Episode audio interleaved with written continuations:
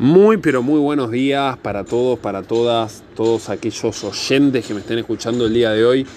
Jueves 3 de diciembre, día maravilloso, un solcito que, mirás, no son ni las 10 de la mañana y ya empezó a pegar.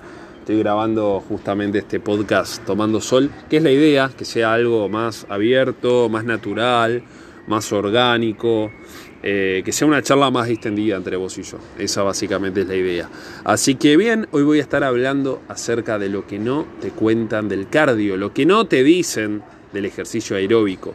Sucede que la mayoría, ¿no? Muchos quizás que, que estén escuchando, algunos que otros quizá va al gimnasio y bueno, esto en los gimnasios sucede mucho, que se dan consejos sobre nutrición, sobre entrenamiento y quizás sin ninguna base científica la mayoría de las veces, o incluso que traen cosas que dicen, no, mi profe me dijo, no, el, el nutricionista me dijo, el médico, y traen cosas que muchas veces son erradas. Que sea profesional de la salud no quiere decir que tenga la vara de la verdad.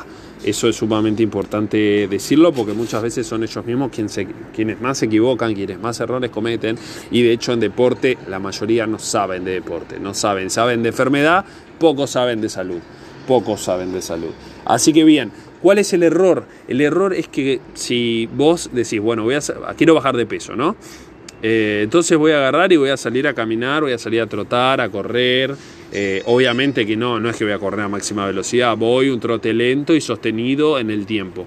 ¿Qué sucede? Lo que sucede es que no estás trabajando las fibras rápidas, estás trabajando las fibras lentas.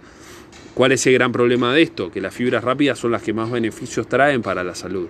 ¿Por qué? Porque la fibra rápida básicamente lo que tiene es capacidad de hipertrofiarse y tener una hipertrofia sarcomérica. Me estarás diciendo, che, ¿qué cara? A ver, bájamelo, traducímelo. ¿Qué carajo significa una hipertrofia sarcomérica? Una hipertrofia sarcomérica significa que la proteína que tiene el músculo, que el músculo está compuesto por proteína, no solo se agrandan tamaño, sino en número. O sea, tenés por músculo más proteínas.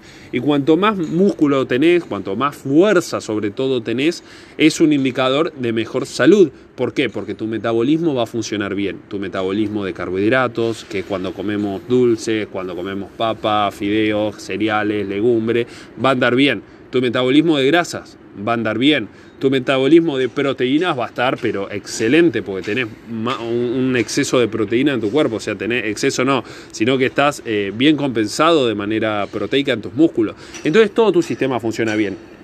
Ahora, cuando tenemos poca masa muscular y nos pasamos de aeróbico, no solo que no estamos trabajando este tipo de fibras con esta gran capacidad, sino que además, ¿sabes qué sucede?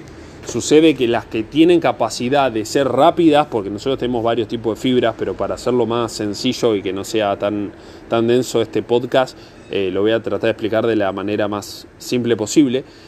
Hay otro tipo de fibras que pueden ser rápidas o lentas, ¿no? que son como un mix. Bueno, esas las volvés lentas, o sea, ni siquiera eh, le das a largo plazo la posibilidad de que sean rápidas, las volvés lentas. Entonces estás desadaptando tu organismo, eso es lo que sucede. Y vamos a trasladarlo al ámbito estético, ¿qué sucede? Te va a costar más bajar de peso.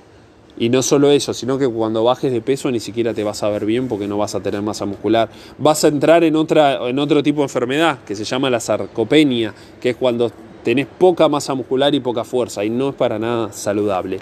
¿Cuál debería ser la recomendación e insisto, entrenar la fuerza, entrenar la potencia y entrenar la velocidad.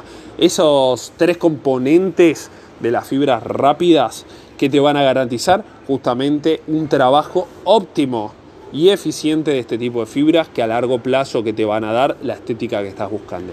Entonces basta de matarnos aeróbico, ¿Se puede hacer aeróbico? Se puede hacer. Ahora, ¿cuál es tu entrenamiento principal? ¿Es la fuerza? ¿Es la velocidad? ¿Haces hit? ¿Qué estás haciendo? Eso es lo que va a radicar de que tengas la posibilidad no solo de tener eh, masa muscular, sino de además de utilizar la grasa como fuente energética. Y una vez que, que bajes ese excedente graso, de tejido graso, vas a lucir bien. Entonces, acá lo más importante es eso: entrenar la fuerza, potencia y velocidad. ¿Sí? El resto se va dando solo junto a una alimentación acorde y ahí va generando ese cuerpo. Pero si estás saliendo a caminar, a trotar, eh, un trote suave, la verdad es que no, no, vas a tener cambios. No vas a tener cambios significativos. Sí, quizás reducís un poquito eh, la cintura, pero mínimo, mínimo en comparación a lo que te brindaría, a los beneficios que te brindaría entrenar la fuerza. Así que bueno, este fue el podcast de hoy, fue un poquito más, más teórico, digamos, entre, entrecomillado, pero bueno, la idea era sobre todo decirte esto, lo que no te dicen del cardio.